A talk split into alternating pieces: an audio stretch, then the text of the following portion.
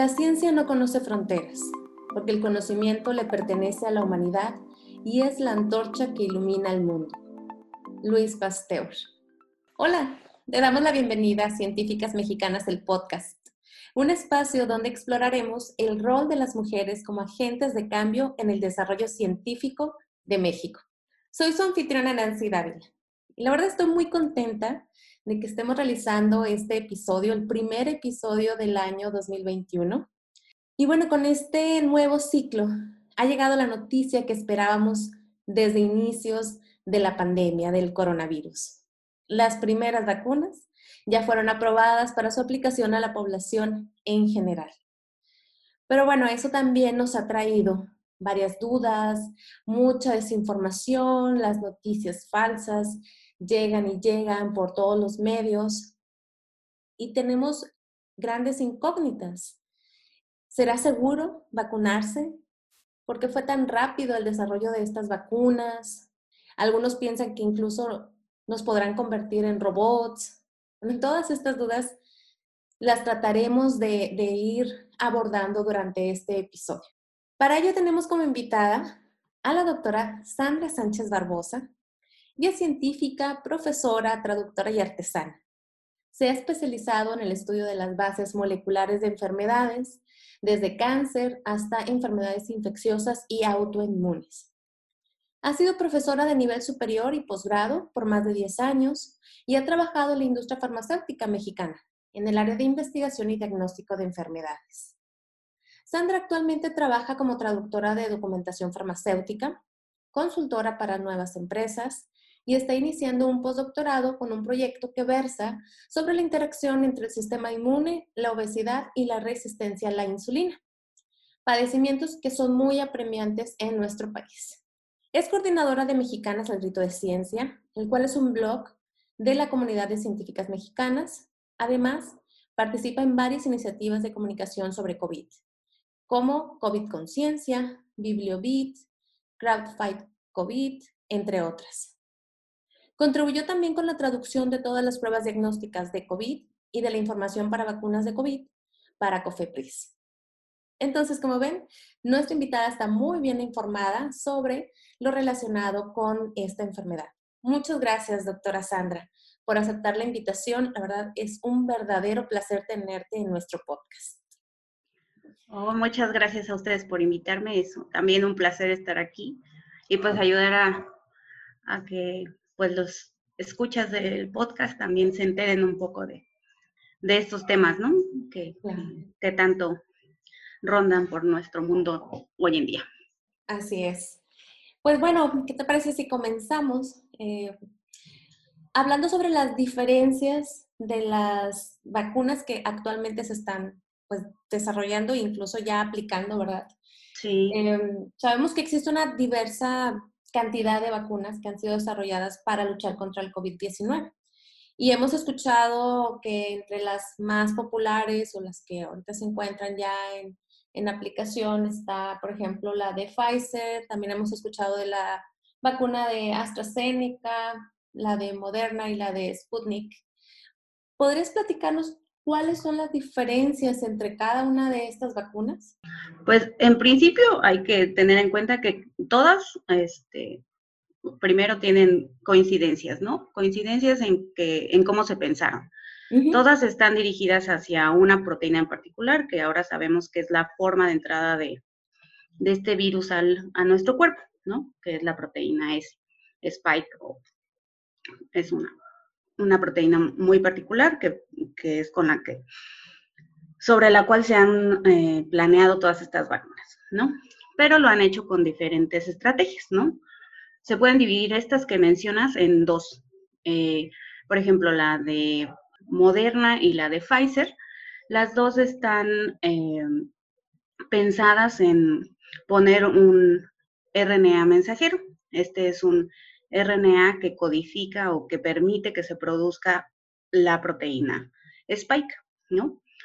Este, una vez que entra al cuerpo y lo hacen eh, transportando esta, esta moleculita en, en, bolsitas como de grasa, ¿no?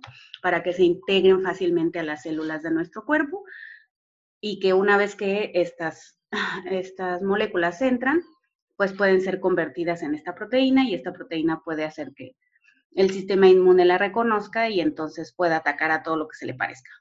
O se hace al virus, ¿no? y en el caso de las otras, eh, recurren a una estrategia un poco más común para las vacunas, la Sputnik y la AstraZeneca, que es utilizar vectores adenovirales.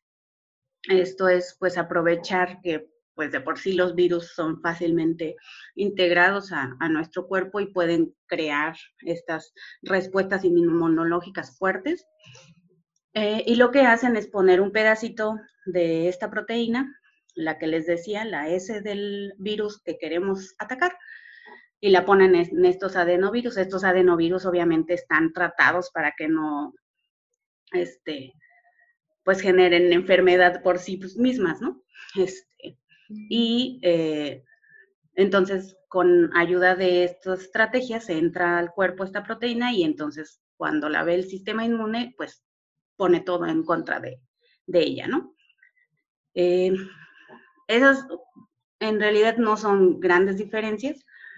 Eh, nada más, por ejemplo, es por ejemplo lo que se ha venido manejando, que por ejemplo la temperatura para mantenerlas de un lado a otro, desde que se producen hasta que se eh, administran, pues eh, en algunos casos la temperatura que se necesita para mantener estas estructuras, pues es de muy baja, como la de Pfizer y la de Moderna, que es de menos 70 grados, y las otras que este, necesitan pues menos 20, algo más común en, entre, entre las vacunas que existen, ¿no? Pero las estrategias son muy similares para, para producir las vacunas, pues. Eh, hablando de la producción de vacunas, hay pues mucha inquietud, ¿no? Entre, entre la sociedad, eh, porque lo, lo vemos como si hubieran sido aprobadas muy rápido, ¿no? ¿Podríamos pues platicar o hablar un poco de qué, qué necesitan estas compañías farmacéuticas mostrar a los gobiernos para poder recibir esta aprobación sanitaria para que pueda, puedan entonces distribuir las vacunas? Cada país tiene eh, su entidad sanitaria que eh, establece las reglas para cuánto tiempo y qué reglas deben de seguir los fármacos y las eh, y todas las terapias que se aceptan en el país y cuánto y qué es lo que deben de, de cumplir, ¿no?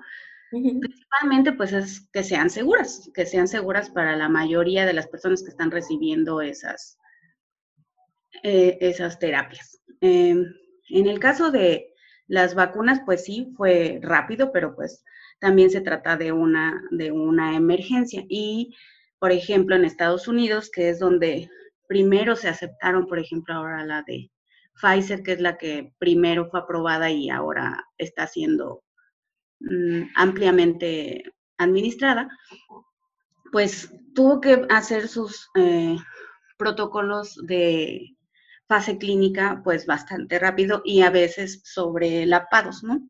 Normalmente pues eh, estas fases clínicas ocurren en eh, una tras otra, ¿no?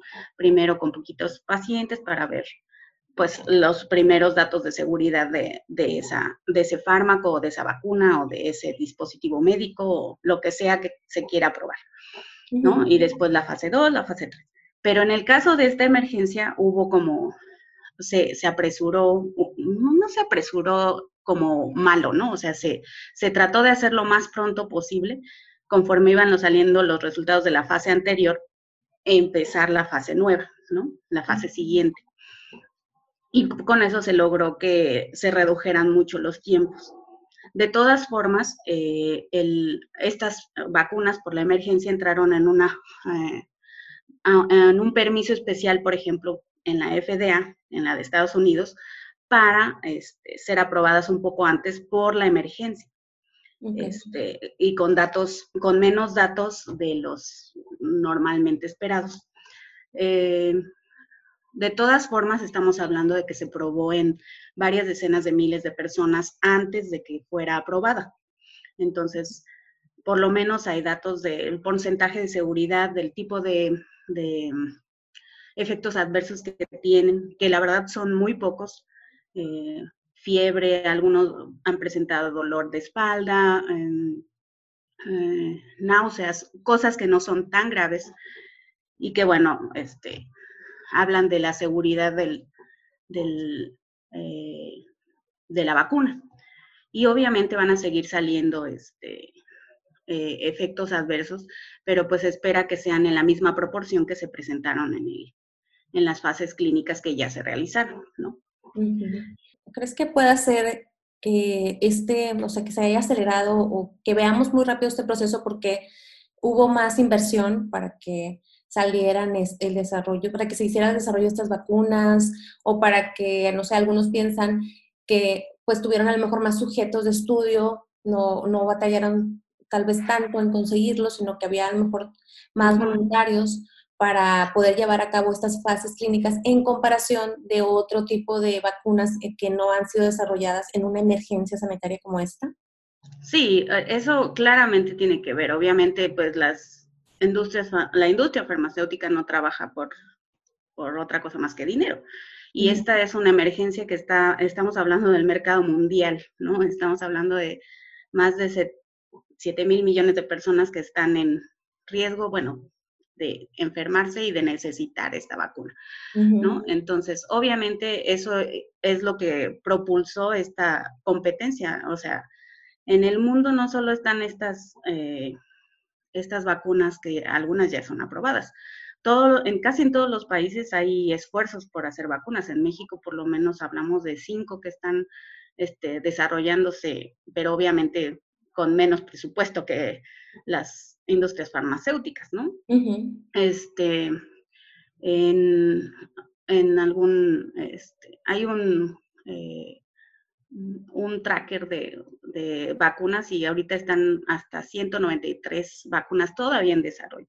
O sea, la verdad es que todos están tratando de ver cómo, cómo entrarle al mercado porque es un mercado inmenso. Este, obviamente eso sí fue un, un, motor para que se hiciera tan rápido por la emergencia y por el, el, beneficio económico, eso es obvio. También es cierto que pues eh, con la emergencia, pues sí, muchos hay, es más fácil conseguir los voluntarios para, para, para los ensayos clínicos porque pues no necesitan tener este la enfermedad, por ejemplo, no. Este, en algunos casos, por ejemplo, para algunos fármacos hay que esperar a gente que tenga tal enfermedad para darle el fármaco, ¿no? Aquí no tenías que tener la enfermedad, es una vacuna, entonces cualquiera prácticamente puede participar y pues la, por la emergencia y por las ganas de, de, ayudar, muchos se han inscrito, ¿no? Sí. A, a, los ensayos. Entonces sí, obviamente todo eso ayudó a que fuera mucho más rápido que con cualquier otra enfermedad este, que conozcamos hasta el momento, para la cual se necesite vacuna. Sí, claro. También hemos escuchado que pues hay muchísima preocupación por, por, digamos, los posibles efectos adversos o secundarios, en especial aquellos relacionados con el tema de alergias. Yo creo que una gran parte de la población sufre de algún tipo de alergia y, pues bueno, hay, preocupación de que el aplicarse este tipo de, vacunas, pues a lo mejor derive en, en, alguna enfermedad o derive en algún síntoma que, que, pueda ser pues acelerado por esta cuestión de alergias. Pues mira, lo que hay reportado por eh, los centros de, de, control de enfermedades de Estados Unidos eh, es que la preocupación más importante es aquellos que tengan alergias a polietilenglicol o polisorbato, que son parte de los adyuvantes o de lo que lleva entre las cositas que lleva para conservar la, vacuna, las vacunas que ya están aprobadas.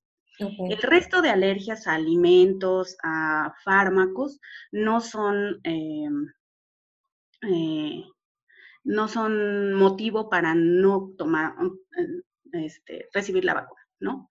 O sea, para el resto de alergias, de problemas, no hay restricción para recibir la, vacuna. La única que es para estos compuestos que están en la vacuna y por lo tanto podrían causar problemas a las personas que la reciban. pero aparte de eso no hay este, ninguna contraindicación ah, para la vacuna, para que pues la gente no, no, no, crea que no pueden ponerle la vacuna por, por eso.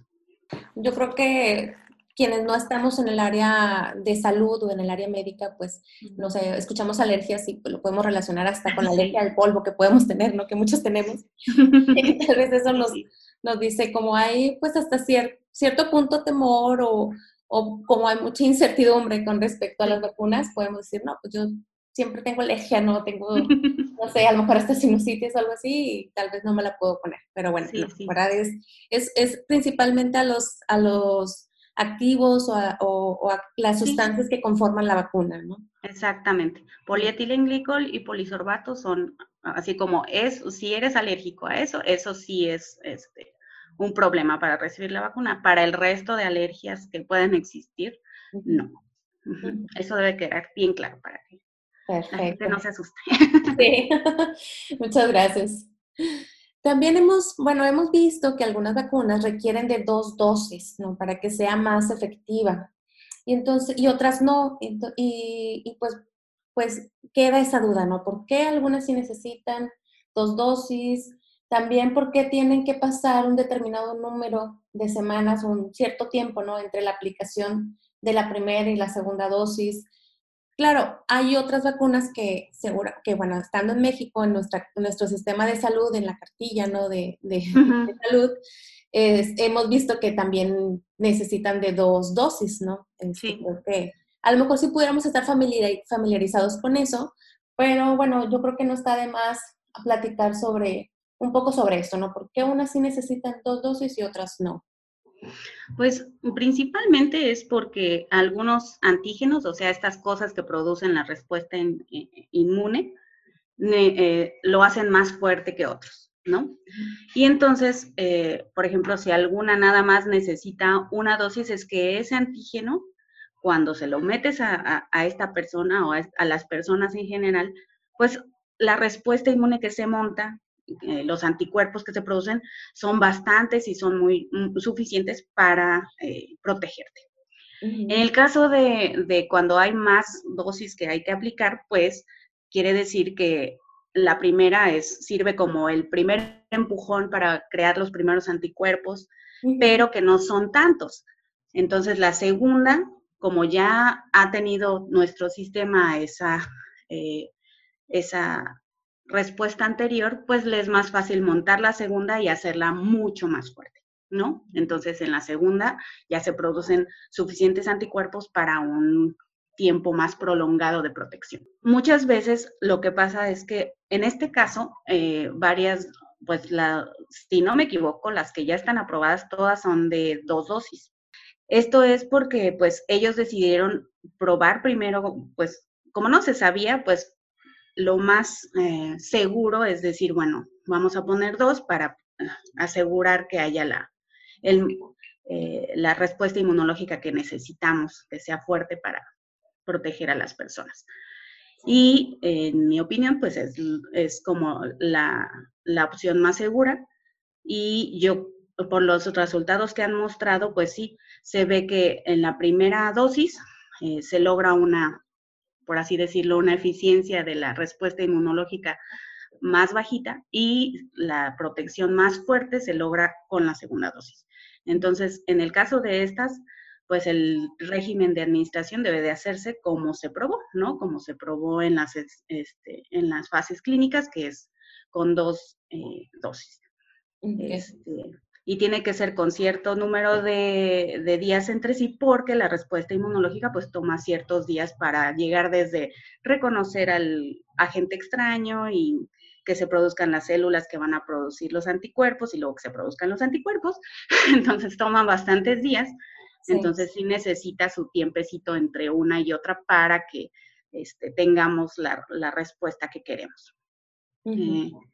Este, y pues sí, así es como funciona. Yo, recuerdo, o sea, ahorita no recuerdo exactamente de qué enfermedades o contra qué enfermedades, pero yo he visto en, en estas cartillas que te decía que hay vacunas que la segunda dosis es a los seis meses, por ejemplo.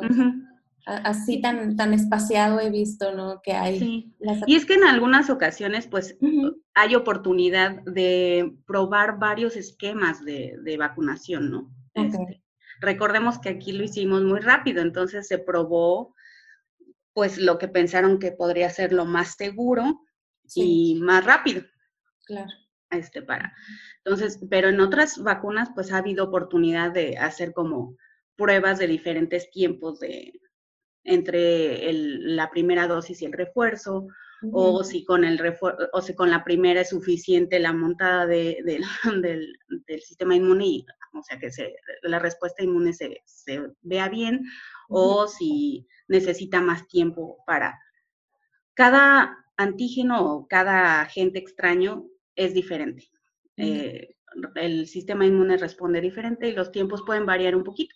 Entonces, por eso puede pasar esto, ¿no? Que este, los tiempos entre una y otra dosis sean diferentes. Pero sí, en este caso, o sea, lo, mejor es pues seguir el régimen que se probó en la fase, en las fases clínicas, que es. Es el que ya ha sido estudiado. ajá, el que ha sido estudiado, exactamente. Mm, muy bien. Bueno, eso me lleva ahorita a otra pregunta si una persona ya tuvo la enfermedad y pues desarrolló, ¿verdad?, estos anticuerpos, ya estuvo su, su, cuerpo, su sistema inmune expuesto al contagio con este, con este virus, ¿se debe vacunar o ya no es necesario que se vacune? Yo creo que la vacuna serviría como un refuerzo para eh, la respuesta inmune. Algo también que hay que considerar es que todavía no se sabe cuánto dura esta respuesta inmune. En algunas enfermedades, por ejemplo, como, no sé, como sarampión, pues sí, la respuesta inmune dura toda la vida, ¿no? O sea, con la vacuna. Sí. Pero este es un coronavirus y se parece mucho a la influenza.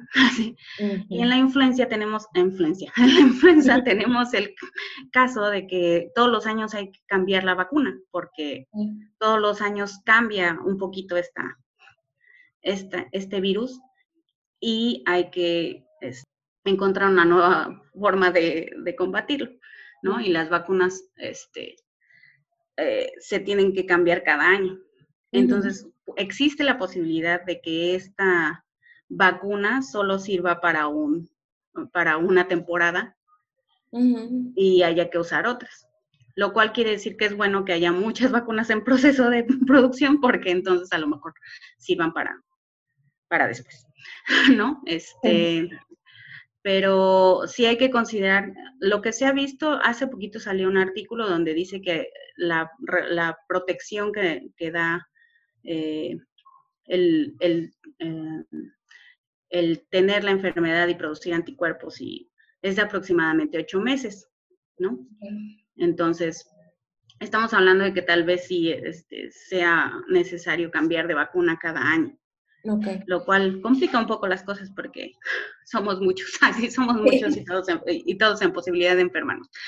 Pero, este, mm, pues sí hay que considerar que también este, eso habla de que tal vez nos podamos volver a infectar, porque sea con una variante del virus después, o, se nos, los anticuerpos que produjimos la primera vez sean ya muy bajitos y ya no nos protejan suficiente.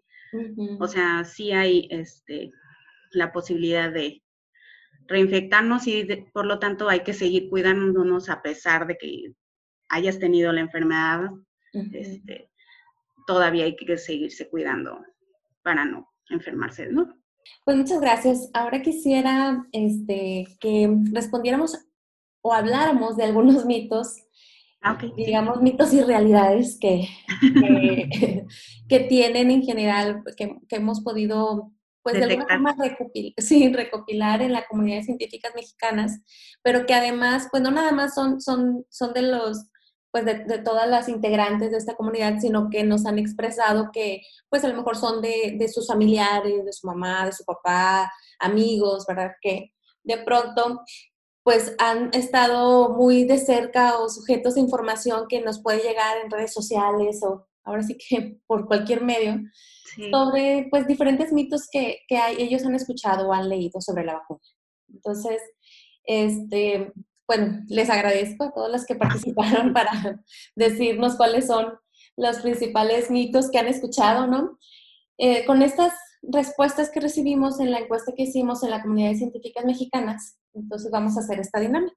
Me gustaría pues decirte un mito y tú me vas a decir este y que tú nos puedas comentar sobre lo que se sabe, ¿no? Al respecto de esto, si es, si, si, si es mito, resulta que no, para poder este, confirmarlo o, o ahora sí que rechazarlo. Uno de ellos, muy recurrente, es que la aplicación de las vacunas mm, de, de RNA desencadena enfermedades autoinmunes o incluso cáncer.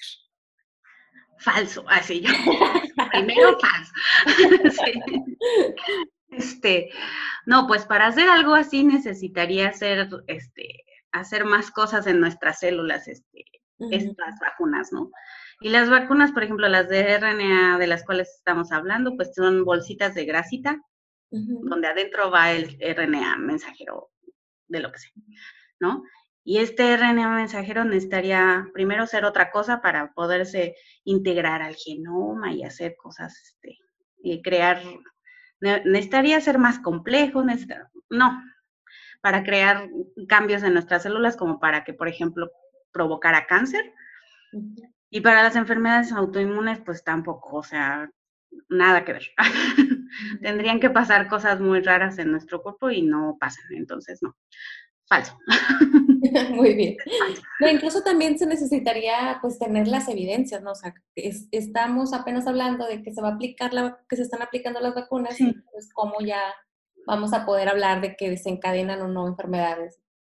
Sí, pero pues prácticamente de, de, la teoría y de cómo funciona el cuerpo y cómo funcionan estas moléculas, puedes decir, no, pues no, no va a pasar, no se preocupen. Este, no les va a causar enfermedades lo más que podría causar es que, pues, no sé, que les diera fiebre, porque es algo extraño. Este, inflamación donde se las pongan, porque es algo extraño, pero nada que nuestro cuerpo no sepa cómo tratar y contrarrestar fácilmente. Y respuestas muy típicas a la aplicación de vacunas, ¿no?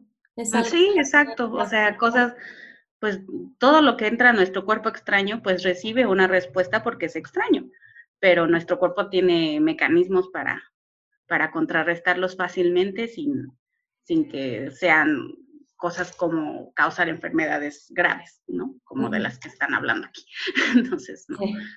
Otra información que circula por redes sociales es que, que la vacuna en principio, pues, te infecta de COVID-19, o sea, que, que hace que, que, desarrolles la enfermedad, ¿no?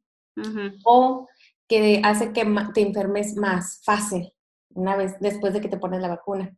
Y esto viene de las, de las teorías de que es parte del control de la población mundial.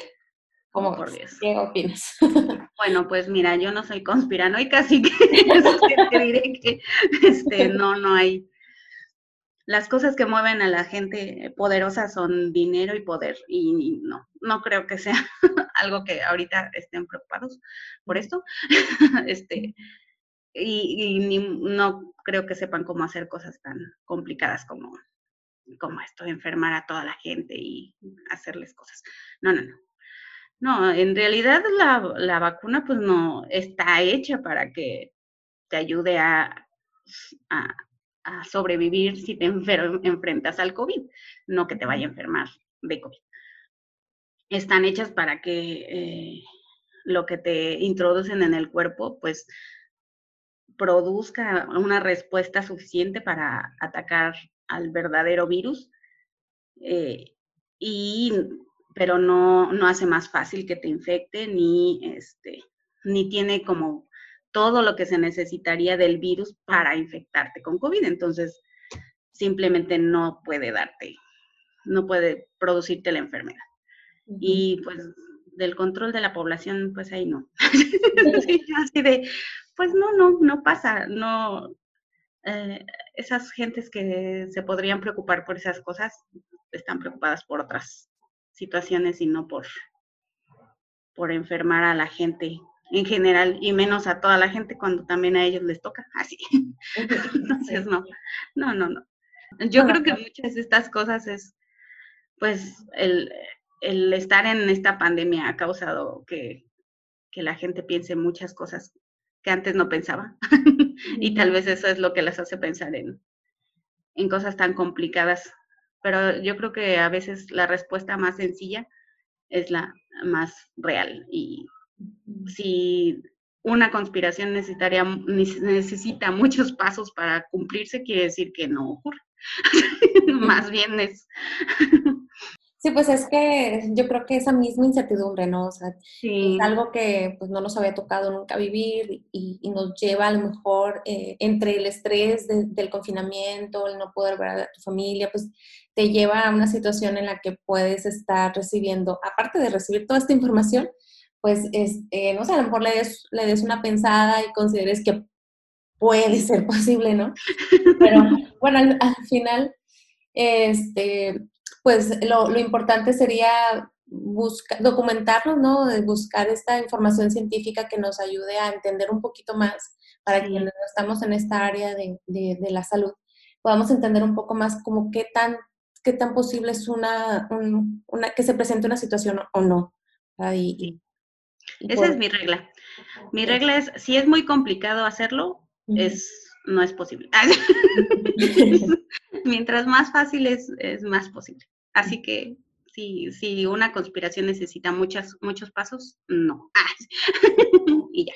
También este, buscar como fuentes confiables de, de, información siempre, es, siempre es muy importante para que, porque en este, sí, ahorita es como una eh, epidemia de información también la que sufrimos debido al COVID.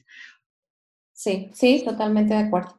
Y, y si, por ejemplo, pues para la mayoría de la, de la población no, no, digamos, no es de conocimiento general tal vez cómo funcionan las vacunas, pues a lo mejor podemos pensar eh, lo que, de lo que deriva este mito, ¿no? Este, podemos pensar que nos pueden, que es más fácil que nos enfermemos o que incluso nos pueda dar la enfermedad de COVID-19 si me vacuno y, y, eso, o sea, el, lo que está detrás de este mito es no tener la información de cómo funcionan las vacunas, ¿no? Sí, pero pues siempre es bueno recordar cómo son las vacunas que, que, pues ya recibimos, ¿no? De por sí dentro de nuestro cuadro de vacunación. Son, pues muchas son con refuerzos, este, sí. Eh, y no te enferman, o sea, las respuestas o los efectos adversos que llegas a tener, pues son los que ya mencionábamos, fiebre o irritación en el lugar de la, de la administración, este, malestar general, así como nada, nada que sea este, grave, ¿no? Y, esa, y son cosas que pasan rápidamente.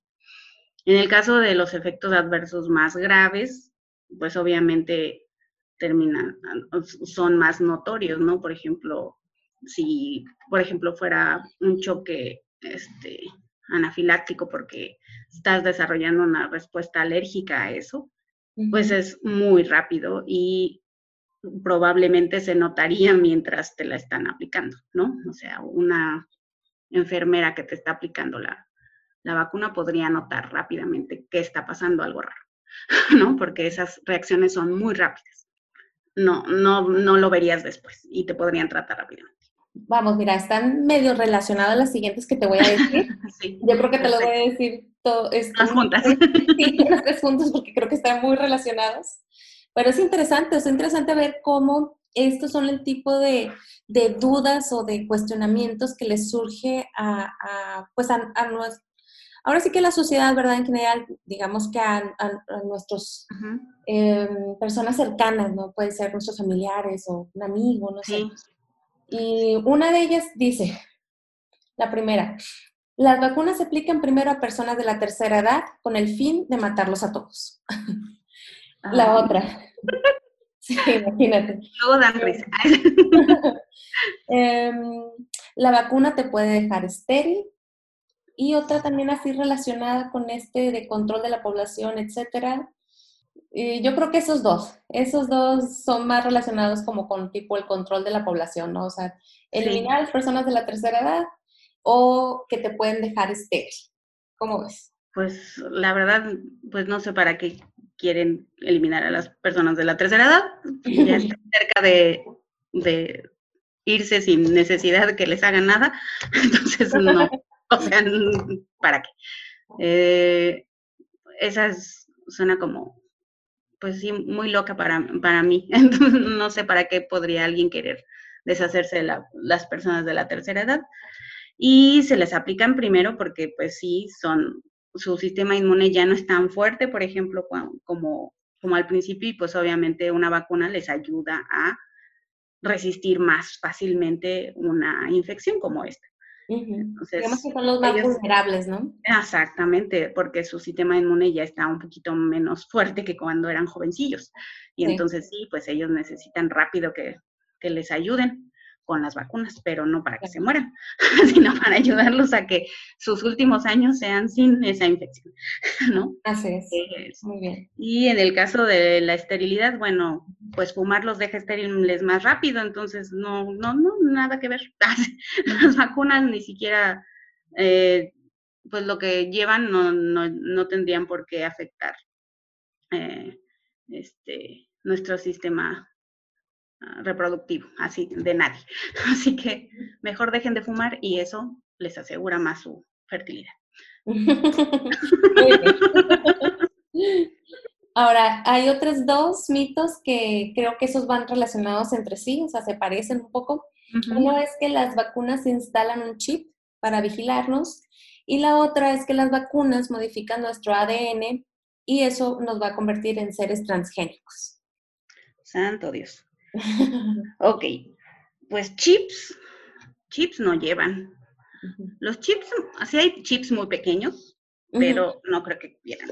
Eh, o sea, no serían, no sé si han visto los de los perritos que usan para identificarlos, esos son de los que se instalan, que son más comunes, son bastante grandecitos, se verían en, no hay tan chiquitos como para controlarlos.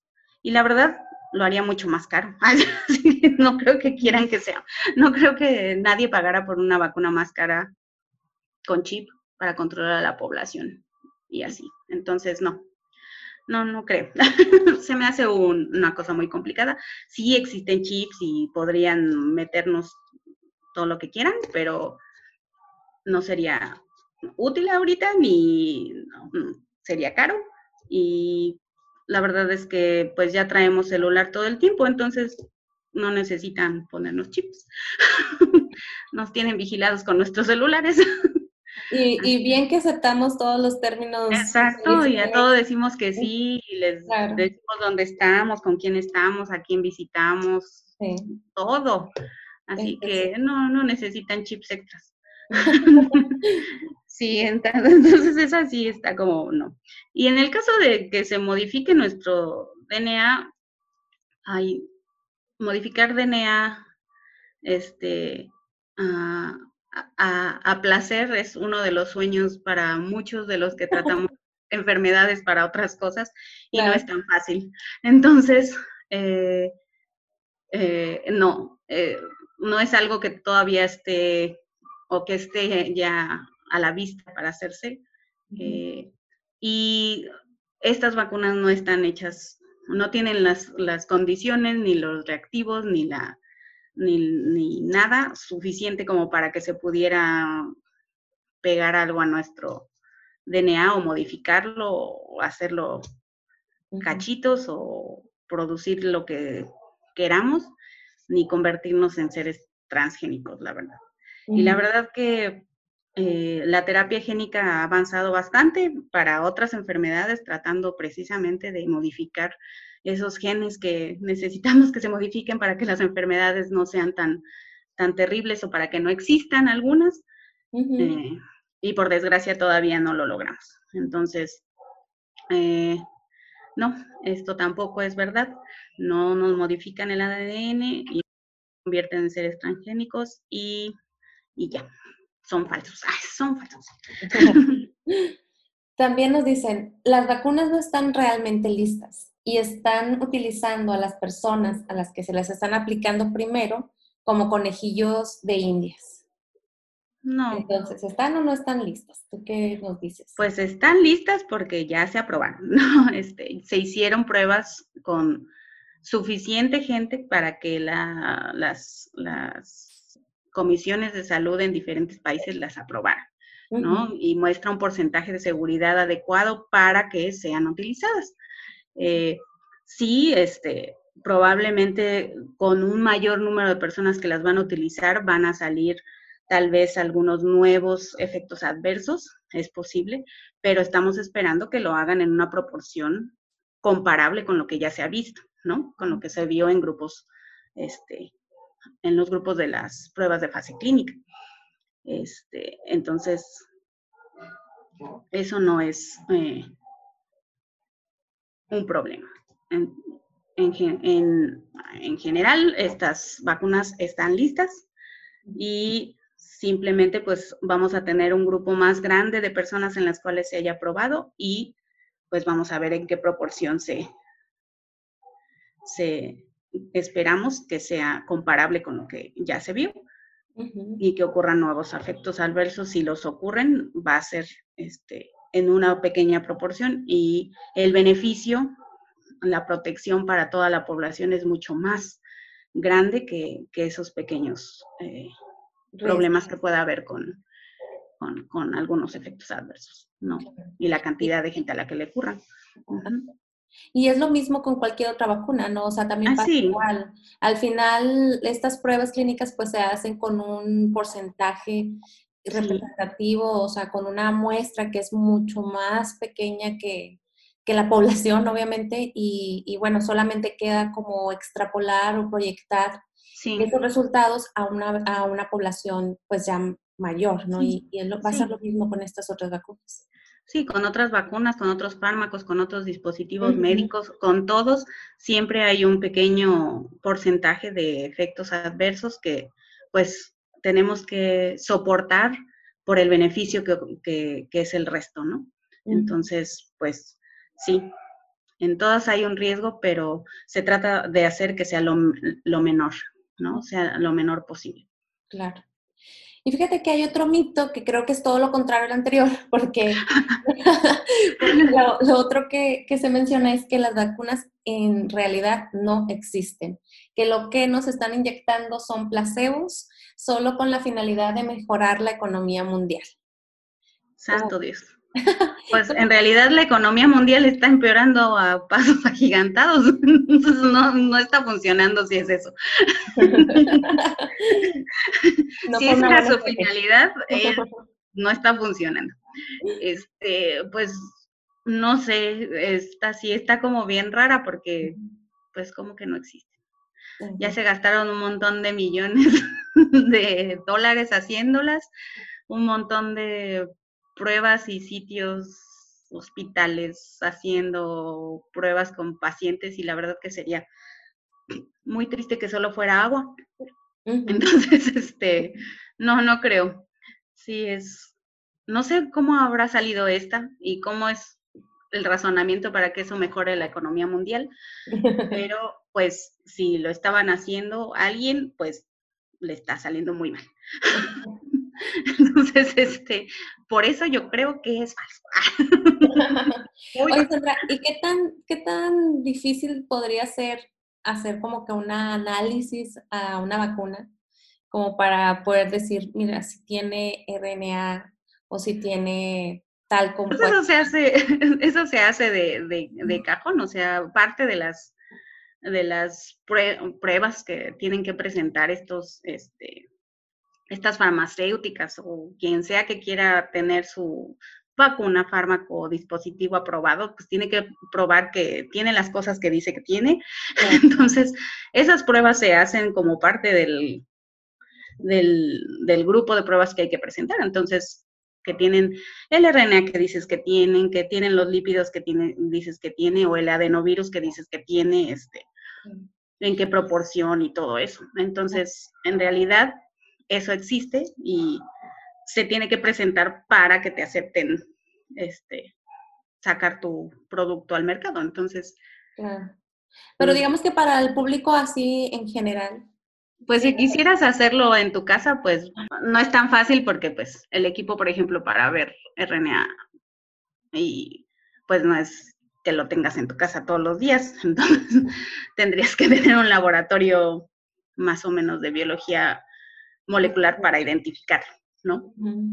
Igual para los que, porque por ejemplo los otros tienen la proteína, entonces igual tendrías que tener cierto equipo para. Pero, o sea, si tienes el equipo, es algo muy sencillo de, de hacer, pues.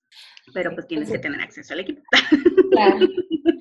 Si, tan, tan, grande es la duda y tampoco la, la confiabilidad, pues se puede mandar a analizar algún laboratorio especializado. Exactamente. Ah, exactamente. Sí, de por sí eso se hace como parte, por ejemplo, aquí en, para muchos de los fármacos y eso se, contrata una, un laboratorio tercero autorizado que hace esas pruebas eh, independientemente del laboratorio que lo creó y que COFREPIS, COFREPIS precisamente para tratar de, de quitar ese sesgo, ¿no? De que igual el laboratorio podría estar diciendo que sí tiene todo lo que dice que tiene y no es así. Por eso existe esta figura que hace las pruebas aparte y es independiente y te va a decir, ah, sí, sí lo hizo bien y sí está diciendo la verdad, señor uh ¿no? Entonces, eh, eh, por eso existen estas medidas para, para, para aprobar todos los fármacos y vacunas y demás que existen en el país. Ahora es un poco más fácil a partir, no me acuerdo de qué año, hace pocos años, porque por ejemplo ahora por eso aquí fue muy rápido aprobar las, las vacunas que fueron aprobadas por la FDA, ¿no? Porque eh, ya existe un procedimiento para que prácticamente nada más este, se traduce lo que se hace en otro país donde ya se aprobó y COFEPRIS pasa más rápido las, las, las pruebas, ¿no? Porque ya otra entidad sanitaria ya las aprobó. Es como evitar hacer doble trabajo, ¿no? Más Exactamente. Y eso pues acelera un poco la entrada de nuevos fármacos, vacunas y dispositivos médicos a nuestro país, ¿no? Es parte del trabajo que, que has estado realizando, ¿verdad? Sí, este, como traductora me ha tocado, este, pues prácticamente traducido muchas pruebas rápidas, muchas pruebas de PCR, este, que se hicieron en otros lados, este, parte de los dossiers de las de algunas de las vacunas me ha tocado traducir este y así. Entonces, sí he visto mucha mucha información al respecto todo este año. Sí. Muy bien. Pues realmente las teorías que están rondando, ¿verdad? De estas vacunas pues eh, se centran prácticamente en estas que te comentaba. Eh, tal, vez, tal vez alguien las dice diferente o, les, llega un poquito diferente, pero prácticamente sobre eso. Y, creo que, bueno, va, va, o sea, el trasfondo de todos estos mitos que, que, rondan por ahí en redes sociales es pues el miedo, ¿no? Que, que ha provocado esta situación, pues para, para la mayoría nunca antes vista. Y, y bueno, es bueno poder, poder este, platicar un poco sobre ellas porque porque son mitos, porque no, no pueden ser realidad. Y, pues seguir, seguir insistiendo en que hay que documentarnos, en que tal vez no, no tengamos la respuesta, no, no la podamos tal vez incluso interpretar. A lo mejor sí tenemos la respuesta, pero no la podemos interpretar porque no es nuestra área, pero siempre ahorita, gracias precisamente a las redes sociales, es que podemos consultar con expertos, ¿no? Están muy, muy al alcance de, cualquiera de nosotros. Y bueno, hay que acercarnos a, ellos para que nos expliquen eh, un poco más y podamos comprender por qué todos estos mitos no son posibles. Sí, pues por ejemplo yo les recomiendo mucho las páginas de, la FDA y de la CDC que están en español y que puedes consultar fácilmente sobre, sobre el COVID. Esas yo creo que es son fuentes oficiales y bastante actualizadas de lo que está ocurriendo con, con la enfermedad y con las vacunas y con los tratamientos que se están buscando con fármacos para tratarlos en diferentes etapas de la enfermedad. Este, creo que es eh, importante que, que, nos acerquemos a esas fuentes de información antes de todos los con todo y que los memes son muy divertidos, hay algunos que luego dicen cada cosa. este, o la información que nos puede dar algún familiar que, pues, aún con buena voluntad pueden ser erróneos. Entonces, pues sí hay que, que, estar bien pendientes porque, pues, siendo una enfermedad nueva, hay cambios todos los días sobre la información que se tiene, sobre cómo se transmite, cómo nos protegemos, qué tenemos que hacer para para seguir viviendo en, esta, en este nuevo mundo. Eh, y, por ejemplo, yo creo que ahorita lo más importante es, pues, empujar eh, en el ámbito en el que estemos, porque haya suficientes vacunas para todos, que se apoyen las vacunas de otro tipo si, si existen y si no es posible comprar las que, las que ya están, ¿no? Hacer, ayudar, por ejemplo, hay muchos proyectos mexicanos que necesitan dinero para, para continuar sus, sus pruebas clínicas, por ejemplo, y que podrían estar más cercanas a nuestra población y ayudar a, a, protegernos, ¿no? Este, porque si bien es cierto que pues ya están aprobadas la de Pfizer, la de Moderna, eh, pues su capacidad de producción tampoco es tanta como para, pues tienen que suministrarla a todos los países que se la pidan. Entonces sí estamos hablando de que, de que México está rezagado en, en la cantidad de vacunas que están este, trayendo a nosotros y hay que buscar cómo hacer y, y, pugnar y pedir que, se, que lleguen masa y que y que se proteja nuestra población, porque es algo que es urgente, más que los estadios de béisbol y los trenes Maya, digo yo. Perdón. No, no queremos politizar, pero sí, definitivamente la salud es mucho más importante, ¿no? Porque de ahí se deriva todas las demás actividades que podamos o querramos hacer. Nuestra economía depende de que nuestra gente pueda salir a trabajar. Sí. Y no podemos salir a trabajar. No, sí. Entonces sí, es, es muy importante. De acuerdo, sí, muy de acuerdo contigo. Pues muchas gracias, Sandra. No, no queremos, este, hay muchas cosas más que se pueden platicar, sí, interminable. Pero este, yo creo que pues esas son las, las principales que hemos escuchado y te agradecemos muchísimo que nos compartas tu experiencia para platicar sobre ellas. Y pues para finalizar esta plática, te queremos hacer unas preguntas que, ah, sí que las hacemos a todas nuestras invitadas al podcast. Este, sí, sí, muchas gracias. Sí, yo con gusto las respondo. Ah, gracias. Pues platícanos, ¿cuál fue tu primer acercamiento con la ciencia? No sé si hubo alguien que te inspirara, casi siempre tenemos ahí como que un, un modelo a seguir, que alguien que te inspirara a decir, yo quiero ser científica o yo me quiero dedicar al ámbito de las ciencias? Pues mira, yo creo que no tuve una así como muy clara. Lo que sí puedo decir es que yo creo que lo primero fue mi mamá que me instigó a ser muy curiosa y que ella es muy curiosa y yo creo que lo heredé de verla y de, de seguirla. Eh, este, entonces, ella yo creo que fue la primera. Y eso que no estudió este, mucho, de hecho, hace apenas tres años terminó la prepa.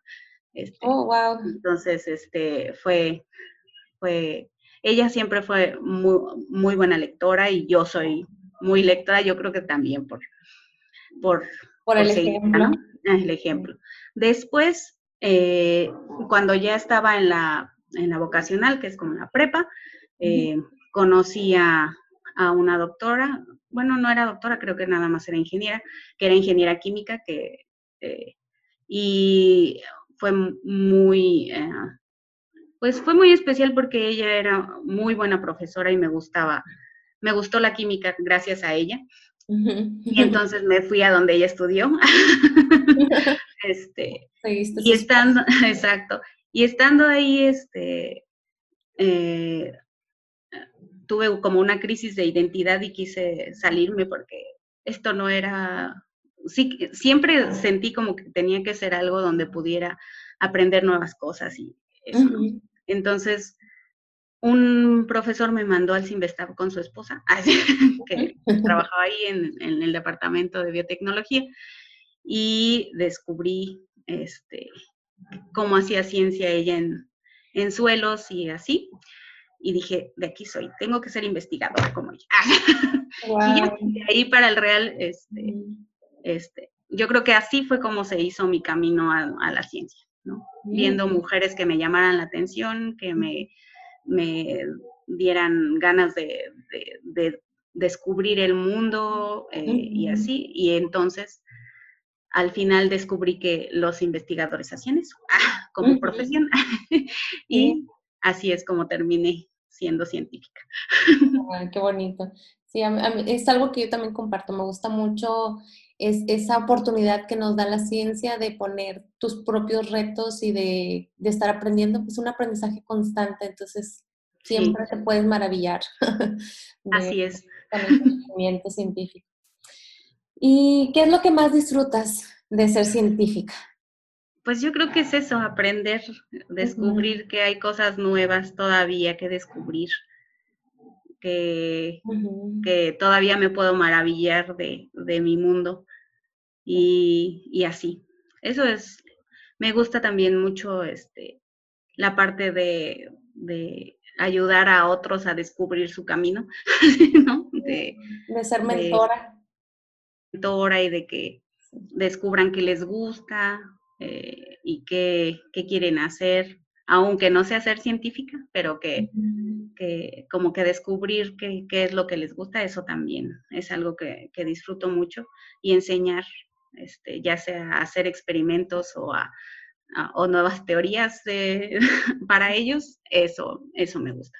Ah, qué bonito. Siempre hace falta personas que nos ayuden, ¿no? A encontrar nuestro camino porque pues no es nada fácil, no es nada fácil. Sí, porque luego depende de quién encuentras y si no encuentras a alguien que te inspire o que te diga, ah, esto es bonito de aquí o esto es bonito de acá, pues, ¿qué tal si no, seguiste, no seguiste un camino que te hubiera hecho muy feliz por simplemente no conocer a la persona correcta? Exacto. ahí ahí hay que, echarle ganas y, poner un granito de arena, yo creo. Sí, sí, muy de acuerdo. ¿Qué le dirías a las adolescentes y a las niñas que pueden estar escuchando este podcast? Que sean ah, curiosas, que los comentarios negativos en su vida no les hagan caso, que, que, hagan lo que les gusta, que, que persigan, si algo le llama la atención, le busquen y le busquen, siempre pueden encontrar este, felicidad desde descubriendo cómo son las plantas en su localidad hasta cantando o, bailando, ¿no? Entonces, yo creo que tener muchos intereses es, y perseguirlos es una forma muy bonita de encontrar qué quieres hacer en tu vida. y cómo quieres ser feliz. Entonces, tienen que, seguir su instinto y lo que les gusta y, y en consecuencia encontrarán, encontrarán que cómo puede ser su vida. Así. Ya ves que dicen, el que busca encuentra, ¿no? Sí, sí, pero hay que buscar porque Exacto. de quedarse sentado en su casa, pues no. No te va a llevar. hay que salir a conocer el mundo y hacer cosas para que descubras qué te gusta hacer. Exacto. ¿Qué libros, no sé, a lo mejor un libro, una serie, un podcast, además de este, obviamente,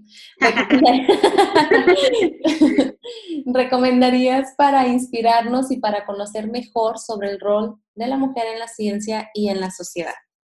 Uy, Uy, uy, uy. Pues ahí, pues no sé si eh, como que eh, así sobre el rol de la mujer en la ciencia, pues hay varios libros así como para, eh, para, para niñas y, y adolescentes para conocer, por ejemplo, este de ah, ah, las 17 mujeres premios Nobel. En ciencia y hay uno. Otra, hay otro que se llama así, simplemente Mujeres en Ciencia, que tiene ilustraciones bien bonitas. este, A mí una, hubo una obra de teatro que, me gustó mucho, pero no sé si todavía la, la, hagan en el universo, que era la radio de Marie Curie. Esa, mm. aparte de que es muy bonito conocer la historia de Marie Curie, eh, es muy bonita la forma en que el teatro es hecho, porque utilizan proyecciones y así, entonces mm. es una forma muy bonita de, de, de conocer de ella. Y pues ¿qué más? El podcast de Científicas Mexicanas, ya dijimos. El blog. El blog, ah, sí, el blog es muy inspirador. La verdad que ha sido una experiencia muy bonita, sobre todo las entrevistas que, hemos hecho en el blog de Científicas Mexicanas, este, porque podemos ver la historia de muchas o de muchas de nuestras compañeras científicas que están actualmente haciendo la ciencia en México o en o mexicanas que están haciendo ciencia en otros lugares del mundo. Eh, y sobre sus trayectorias, sobre cómo lo han hecho, qué las ha inspirado, dónde han ido, qué han aprendido. Eso es muy, muy inspirador. Así que, cierto, vean el blog, blog de científicas mexicanas, de mexicanas al grito de ciencia. Aparte me encanta el nombre, o sea, el nombre sí. sí, está bien lindo. Sí, sí, sí. Yo también se lo, se lo, recomiendo bastante, la verdad es que pues ahí, o sea, te inspiras porque, porque a veces pensamos que quienes han podido llegar a estas posiciones de fama o de poder, ¿no? En el ámbito científico, pues, no, pues es que, o sea, tuvo esa suerte, pero cuando lees la historia, cuando, cuando eh, pues conoces cómo es, que toda la trayectoria que tuvo que pasar, dices, es de esa base de esfuerzo, dedicación, disciplina, trabajo duro. ¿No? Así es. Sí, luego dicen que es porque eres muy inteligente, no sé qué. La verdad es que es un conjunto de cosas que llevan a, estas mujeres a que sean líderes en lo que hacen y a que hagan la ciencia que hacen, ¿no? como lo dices, disciplina, ser trabajadora, esfuerzo, dedicación y no tiene nada que ver con de dónde vengas y este, sino de buscarle y de no dejar de, echarle ganas cuando, como siempre, en todos lados hay, hay obstáculos, Pero saber sobrepasarlos y, decir, pues lo logré, ¿no? Eso es muy bonito. Así es.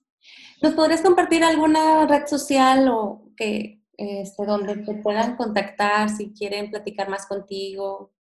Pues mira, ah, pues tengo mi Facebook, es Sasandia. este, eh, y pues para los proyectos en los que estoy, igual en Conexión Ciencia, que también es un grupo de divulgación con el que participo, el blog, todo de científicas mexicanas, ahí nos podemos encontrar, en Pint of Science, eh, esos así como, como se oye, los buscan y ahí estamos. Este, y ya, creo que nada más esas, porque casi, según yo, creo que tengo Instagram y Twitter, pero la verdad es que no les hago mucho caso, entonces no tiene caso. Contactar. no me van a poder contactar mucho por ahí. Facebook es la, la que más utilizo. Como quiera, les dejamos uh, en, las, en el link de, de, las les dejamos en las notas el link de tus redes sociales para que ya ahí lo encuentren mejor, ¿no? Sí, sí. Pues muchísimas gracias, Sandra, por compartirnos tus experiencias y tu conocimiento respecto a estas vacunas contra el COVID-19. La verdad ha sido un placer tenerte aquí como invitada y bueno, agradecemos también pues todo el apoyo que has brindado a la comunidad de científicas mexicanas. Muchas, muchas gracias. Es un gusto, muchísimas gracias por invitarme, fue un placer. Gracias, Sandra. Bueno, y les recordamos que nos sigan en nuestras redes sociales, Instagram, Twitter, nos pueden encontrar como arroba científicasmx y en Facebook nos encuentran como científicas mexicanas. Así que, bueno, si ustedes también son científicas mexicanas, les invitamos a unirse a nuestro grupo privado de Facebook para que puedan estar enteradas de todas las iniciativas que se están llevando a cabo. Créanme, son muchas y son bastante interesantes y pensadas para nuestra comunidad. Les vamos a dejar también este, en las notas del programa estos links. Y bueno, por último, no me queda más que decirles que Científicas Mexicanas, el podcast, es dirigido por un grupo de siete mujeres investigadoras bastante em, trabajadoras y la verdad es que es un equipo maravilloso. Le agradezco a Karime Díaz, Aranzazu Carmona, Tania Castañeda, Alicia Mier, Abril González y a Laura Flores por todo su apoyo y su trabajo. Y bueno, ustedes los esperamos en el próximo capítulo para que bueno, sigan conociendo sobre las diferentes temáticas que interesan a nuestra comunidad y a nuestra sociedad relacionadas con la ciencia. Muchas gracias por darte este espacio con nosotros. Nos escuchamos en el próximo episodio.